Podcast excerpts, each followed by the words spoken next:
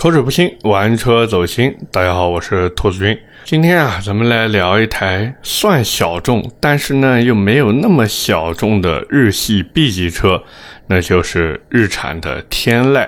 之所以想聊这个车呀，其实是因为前段时间我去开了一下 2.0T 版本的天籁，我发现这台车真的是有一点被埋没了的感觉。然后我就很好奇，因为我开下来的感觉其实还挺好的嘛。但是我跟销售沟通之后发现，哎，这台车怎么销量就一直不太行呢？于是抱着一个好奇心，我就去深入的研究了一下天籁这台车。今天呢，也是在这里和大家分享一下我的一些感受。首先啊。为什么不聊2.0升版本的天籁呢？就是因为2.0升版本的天籁，在我看来就像一个大号升级版的轩逸。如果说轩逸是 iPhone 12 mini，那么天籁2.0自然吸气版本就是 iPhone 12，天籁 2.0T 呢就是 iPhone 12的 Pro。那么老规矩，咱们还是从市场情况开始入手。首先啊，现在天籁 2.0T 的官方指导价是二十一点六八到二十六点九八万，这个大家在网上其实都能查得到。它现在呢分成了高中低三个配置，全系的优惠都能达到三万块钱。你要是口才比较好，那你还能再多谈一些，但是基本上也就是三千块钱左右的幅度了。如果你能谈的价格更低，那就没什么太大的问题。但是呢，现在白色的车子要加价两千块钱，双拼色的话要加三千五百块钱。颜色上面加价一直是日系车的一个传统，好像基本上是个日系车都玩过颜色加价这个事情，包括马自达的混蛋红、丰田，然后本田，还有日产，就这种感觉很不好。我来买你车是给你面子，你却因为一个颜色要多收我小几千块钱，我作为消费者，我心里面真的是很不爽的。另外呢，日产现在玩了一个骚操作，就是他为了让大家去买 2.0T 的中配车型，还有顶配车型，然后呢，他从中配开始给了你一个叫做魅影套装的选装包。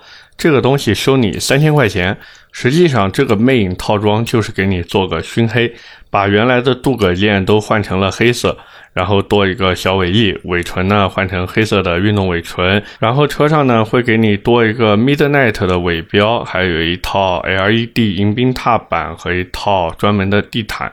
你如果觉得划算的话，那你可以选装一下，但是我是觉得没什么太大的必要。因为我觉得，如果真的是去买这台车的话，中配的性价比其实是最低的，大家可以直接放弃。因为中配相比于低配而言，价格贵了一万三千块啊，但是配置上只是多出了一套 L 二级自动驾驶，一套前雷达和倒车车侧的预警系统。最低配的定速巡航呢，在中配上变成了自适应巡航。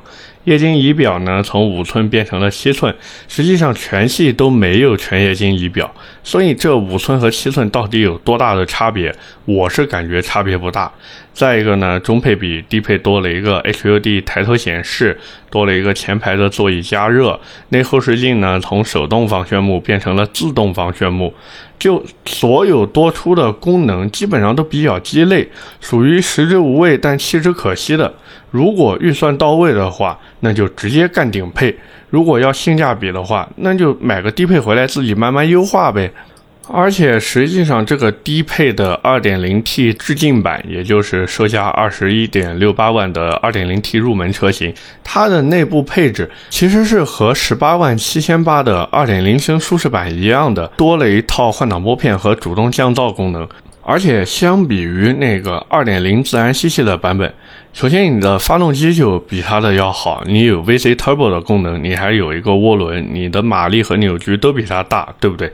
说到这个 VC Turbo 啊，大家不用去管是什么原理，按照官方的说法呢，就是 VC Turbo 具有动力强、油耗低的特点。实际上呢，这个用车的油耗大概在九个油左右。这个油耗和主流的高功率 2.0T 发动机其实是差不多的，并且它也是要加95号的油。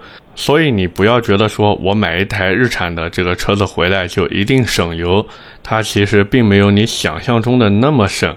另外呢，值得说的一点就是 2.0T 的 CVT 变速箱和2.0升的 CVT 变速箱是不同的。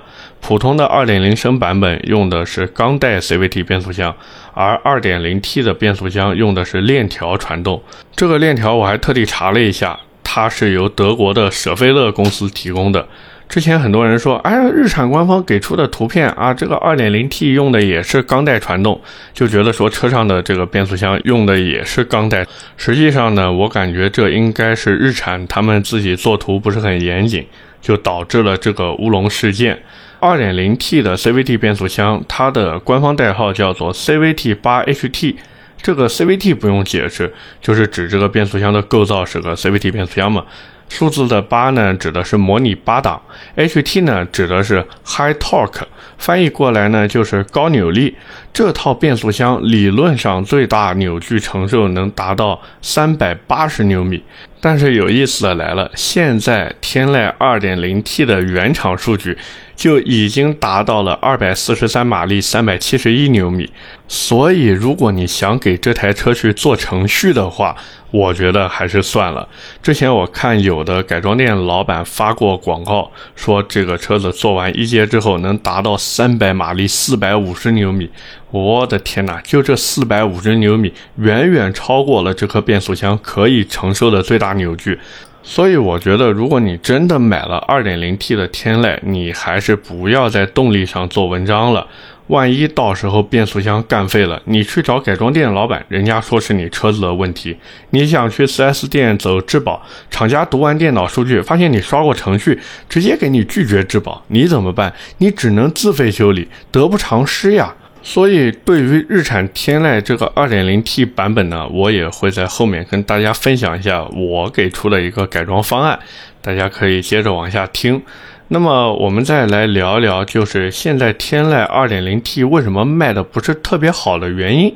我也是归纳总结了一下，因为它实际上并不是说这台车现在它和美版的天籁，也就是 Altima，它的配置差别有多大，包括价格其实也差的不多。国内如果不算优惠的话，同配置也就是比美版贵了两万块钱人民币这个样子，这一点真的比 BBA 要良心太多了。所以呢，我也是各方查证，各方去沟通交流，我也是总结了一下天籁 2.0T 失败的原因，主要有几个。第一个是它自己的小毛病，第二个呢是自身的定位有问题。第三个就是营销的失策，这三点加在一起，导致天籁 2.0T 的销量就一直都不是特别的好。我们先来聊一聊这台车的小毛病。现在 2.0T 的天籁，他们主要诟病的地方有三点。第一个呢，就是内饰设计太丑了。就每次你打开那个天籁的车门，你就会发现，哎呀，这个设计一点都不符合当下一个主流的审美。整个内饰黑乎乎的一坨，而且是那种没有质感的黑，和很多那种主打豪华也好、运动也好的黑内饰完全就是两个样子。就你很难想象日产到底是用了什么样的努力，才能把这种全黑的内饰做成这种样子。车机的屏幕也特别的小，而且没有全液晶。仪表这个刚才我也说过了，就显得很没有档次。你说我花二十来万，或者我们算上优惠啊，我说花个二十万左右的价格去买一台天籁，我真的不追求这种内饰的质感吗？不可能的呀，对不对？我钱都花了，你现在给我一个这样的内饰，我就好比买了一个毛坯房一样。难道说我真的还要自己去装修吗？而且最关键的是，你又不像保时捷那样给我官方能选装一系列的内外配置，你没有呀？难道说我就一定要抱着我后期自己优化的心态去买这台车吗？那又有多少消费者真的愿意买完车回来还在费心费力的去自己优化呢？而且再一个，大多数消费者他对于汽车后市场的这些升级也好，包括改装也好，他是不了解的，他甚至会产生一种抵触的心理。因为大多数人一旦谈到汽车改装或者说内外饰升级，他总会觉得一个会不会有法律上的风险，第二个它是不是会不如原厂的质量。所以哪怕天籁的内饰能做的稍微再好那么一点点，我也不要求你跟同价位的国产车做的一样豪华，你就跟凯美瑞的豪华版做的内饰差不多，你的销量都不可能是现在这个样子。第二个呢，就是天籁现在全系的这个车机真的有点蠢，而且这个车机全系都没有 CarPlay。之前啊，有人去亚马逊海淘美版的车机回来换上，因为那个带 CarPlay 功能。但是呢，问题又来了，那个东西它不支持中文。所以英语水平但凡不是特别好的，就不要想着去弄了。另外还有一个能用 CarPlay 的方法呢，就是自己再另外装一个叫做转换盒子的东西。我去某宝还特地查了一下，什么价格的都有，有卖两三百的，还有卖九九九的。我的天哪！如果想买的话，我看到一个二百八十八块钱的，好像还可以。但是卖家也给出了一个前提，就是舒适版的车型不能用。这个真的是，我也是希望这些汽车后市场的厂家呀，能够再加加油，对不对？努力研发一下嘛，不要给低配车主产生这种区别对待的感觉嘛。第三个呢，就是有人说天籁 2.0T，如果你在挂 D 档的时候踩死刹车，你会感觉到非常明显的抖动感。但是我试驾下来，我是没有碰到这个问题。如果有天籁 2.0T 的车主在听这期音频的话，也欢迎留言告诉我你有没有碰到这样的问题，好不好？那么天籁 2.0T 这个车子它卖不好。归根结底还是因为自身的定位和营销失策的问题。首先呢，天籁的目标客户群体大部分都是去买的2.0升版本。最近我看雅阁和凯美瑞因为缺芯片的问题都快没车了，然后天籁的销量逆势上扬，就好多想这个时候去买车的客户一看，哎呦，凯美瑞和雅阁都没车了，哎，天籁还有车，而且优惠三万。那就买吧，反正便宜嘛。所以看上去现在天籁的销量一下子暴涨，但是你仔细研究一下，跟 2.0T 版本真的没什么太大的关系。消费的主力军还是2.0升的版本。换句话说。大部分去买天籁的人，他们对于动力的需求并不明显，他们只是要一个车子比较大，里面坐的比较舒服的家用车，所以他们是不会看到什么 2.0T 版本6.5秒百公里加速，也不会看到 2.0T 发动机的数值有多么高，他们只会看到，妈耶，怎么 2.0T 的车子那么贵？哎呀，这个 2.0T 的动力那么强，会不会后期油耗比较高呢？其次呢，官方在推出这台车的时候，真的是犯了一个致命的错误，那就是强行把这台车往运动路线上去靠，动不动就是拿发动机的数值和零百加速来说事儿。然而这台车开下来的感觉，就是钢炮的动力加上佛系的底盘和座椅。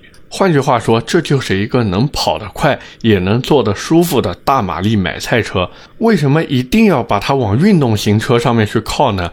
我之前说过，没有人规定家用车的马力就一定要小。实际上，家用车的马力越大，对于车辆驾驶时的安全性其实是越高的。最起码你高速超车的时候，尤其是超大车的时候，你的信心和实力更强，你一脚油下去，轻轻松松就超过去了，能降低很多隐形的风险。最后。呢，就是有很多不明就里的车评人。这个车评人其实我是想打一个双引号的，他们的粉丝多的要命，但是自己就根本不懂车，或者说根本就不了解天籁这台车，动不动就说。哎呀，天籁 2.0T 的赛道表现太拉胯了呀，然后运动极限又太低了。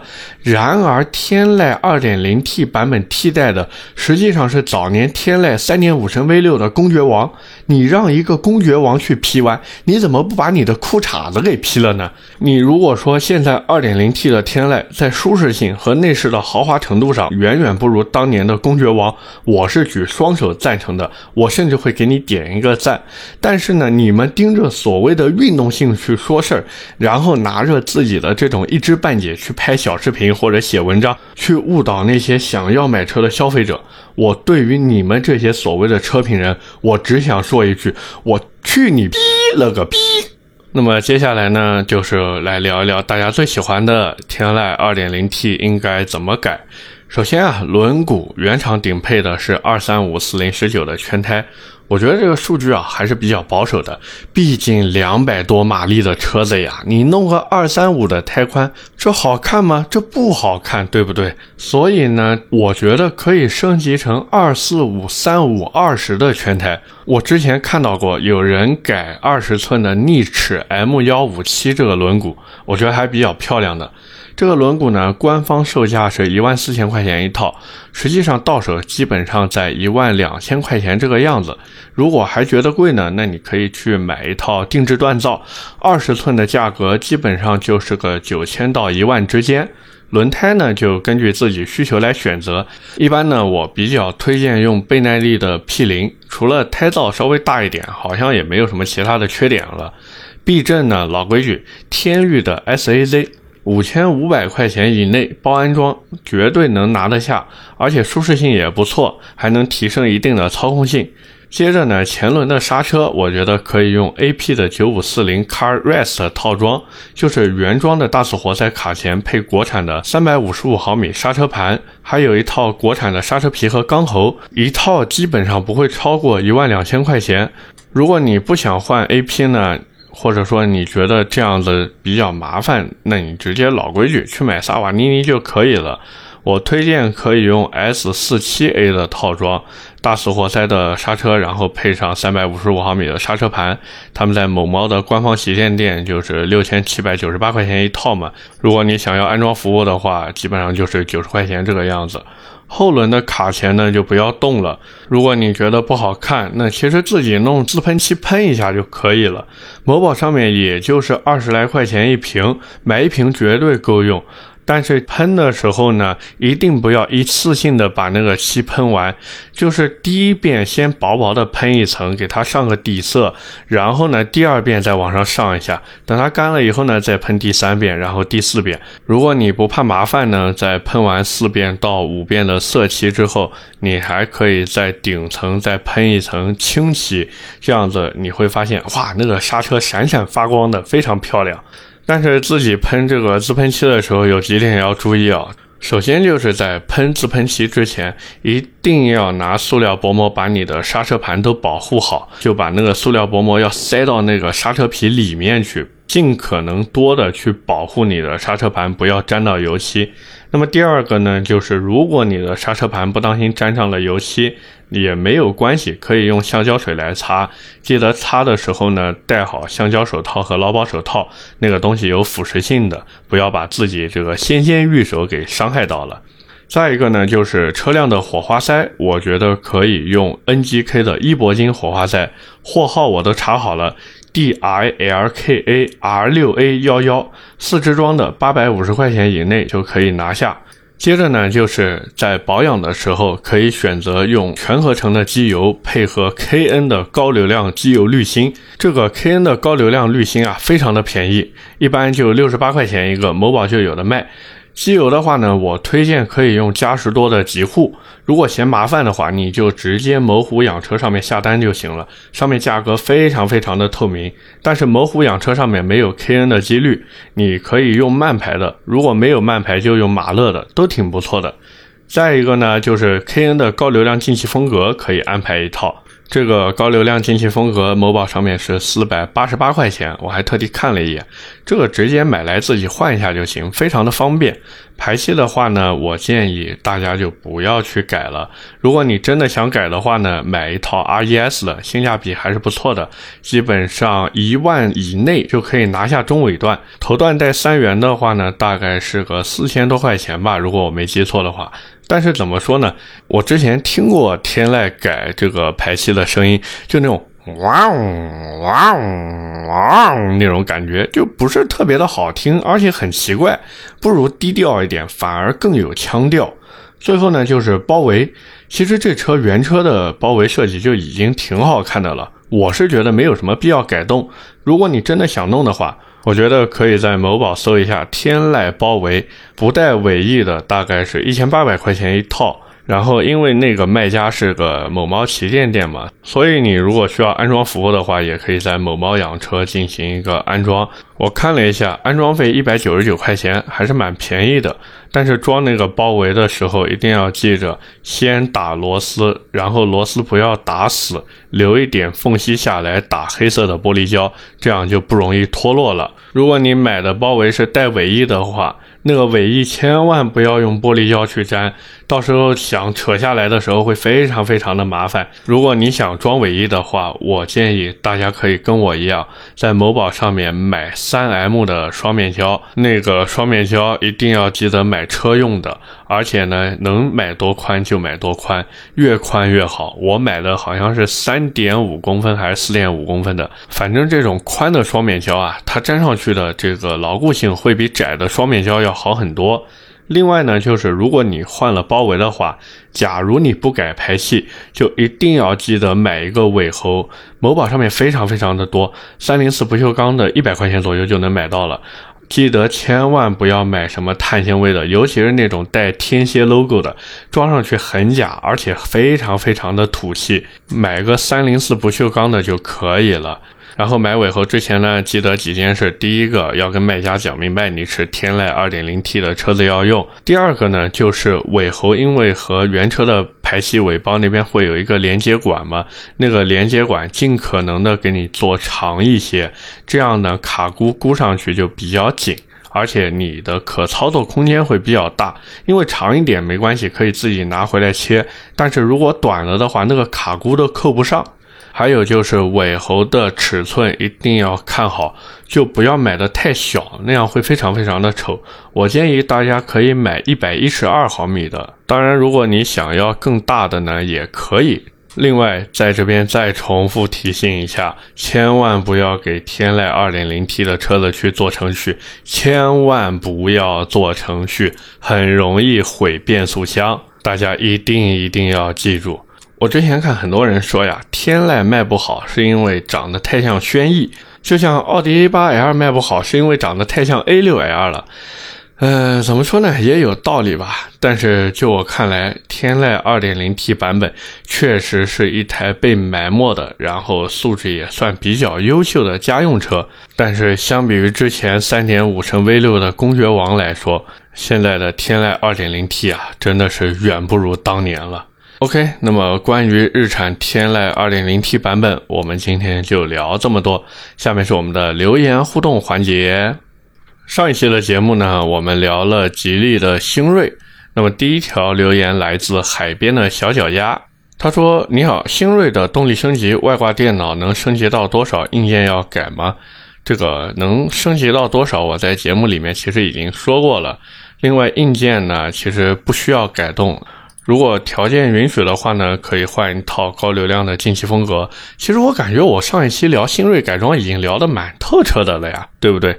再一个呢，他说加装外挂电脑会不会超过这款变速箱的承受极限？我看了一下，不会，刚好贴在那个极限范围以内。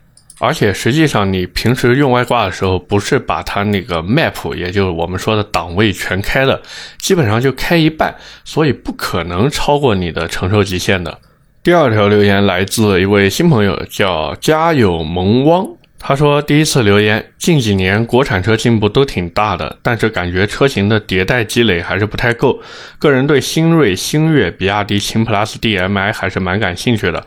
如果真的让人民币投票，又有点信心不足。该款升级之后还差不多。另外，兔子晕的人肉消音打码，哔哔，真的是亮瞎了眼。”哎呀，其实怎么说呢？很多人的购车心态都是跟你一样的，毕竟钱花出去以后，车子买到手就会贬值嘛，很正常。所以肯定是希望能够有一台稳定性比较高，然后保值率比较高的车型。那谁的钱都不是大风刮来的嘛，很能理解。最后呢，我们来念一条私信，是一位叫做听友二七六一九四二一九的朋友。他说：“兔子能不能讲一讲 CT 五的改装？之前那一期并没有说到改装。呃，这样吧，我也不单开一期节目来专门聊 CT 五的改装了，我就在这一期音频的最后，我们来好好的聊一下。首先是进气，BMC 或者 KN 的高流量进气都可以。如果有钱的话呢，你可以直接换一套 Forjago 的进气套件。排气呢可以用 RES 的，基本上你看官方指导价的八折可以包安装拿下。头段呢可换可不换，如果你想换的话呢，RES 那个带三元的就可以了。钱多的话就什么 J-BOM 呀之类的也不错。然后轮毂的话呢，我推荐用国产定制锻造 V 版的黑色。想改十九寸的也可以，后轮可以直接加宽到二七五，前轮呢还是用八点五 J 的轮毂配二四五的轮胎。那么十九寸也好，二十寸也好，其实就根据你自己的审美和需要来。避震的话呢，我觉得可以考虑用日本 LT 的，基本上七千块钱一套就搞定了。打完折一般包安装六千五。那么螺栓呢，用 Blocks 的经典版就可以，原价的七折就能拿下。然后呢，你还可以配合你的螺丝颜色换一套铝合金的气门芯，某宝上面就有，非常的便宜，买那种铝合金对锁的就可以。但是买之前呢，一定要看好它底下，因为是有插槽来对应你原厂的胎压监测的，一定要买和你原厂胎压监测匹配插槽的那个气门芯。再一个呢，外观可以用 V 版的套件。但是你那个叶子板记得千万不要买宽体版的，刹车老样子萨瓦尼尼就可以了，其他就没什么了。基本上这台车你如果心情好了，再做一个改色贴膜，然后再弄点什么小尾翼之类的，这台车就会非常非常的好看，也会非常非常的好开。另外，如果你想做程序的话，我还特地看了一下，目前来说的话，理论上是可以通过外挂程序来提升这个发动机数值的。基本上装完以后就是过去 LTG 的那个水平，二百七十六匹，然后四百五十牛米这个样子，扭矩确实放的蛮大的。那么基本上 CT 五改完就是这个样子。你说要花多少钱呢？其实确实不便宜，但是改出来的效果真的会非常非常非常的好看。OK，那么我们今天的节目就到这里，也是感谢各位的收听和陪伴。如果你觉得我聊的还行，请一定要点击订阅专辑，这样每次节目更新的时候呢，你就会在第一时间收到提示。我的节目呢会在每周二和每周四更新。其实熟悉的朋友都知道，基本上都是每周二或者每周四的凌晨就已经发布了。之所以这样做呢，也是方便大家第二天早上开车上班时候能听嘛。那么今天呢，我们也就聊这么多，我们下期节目接着聊，拜拜。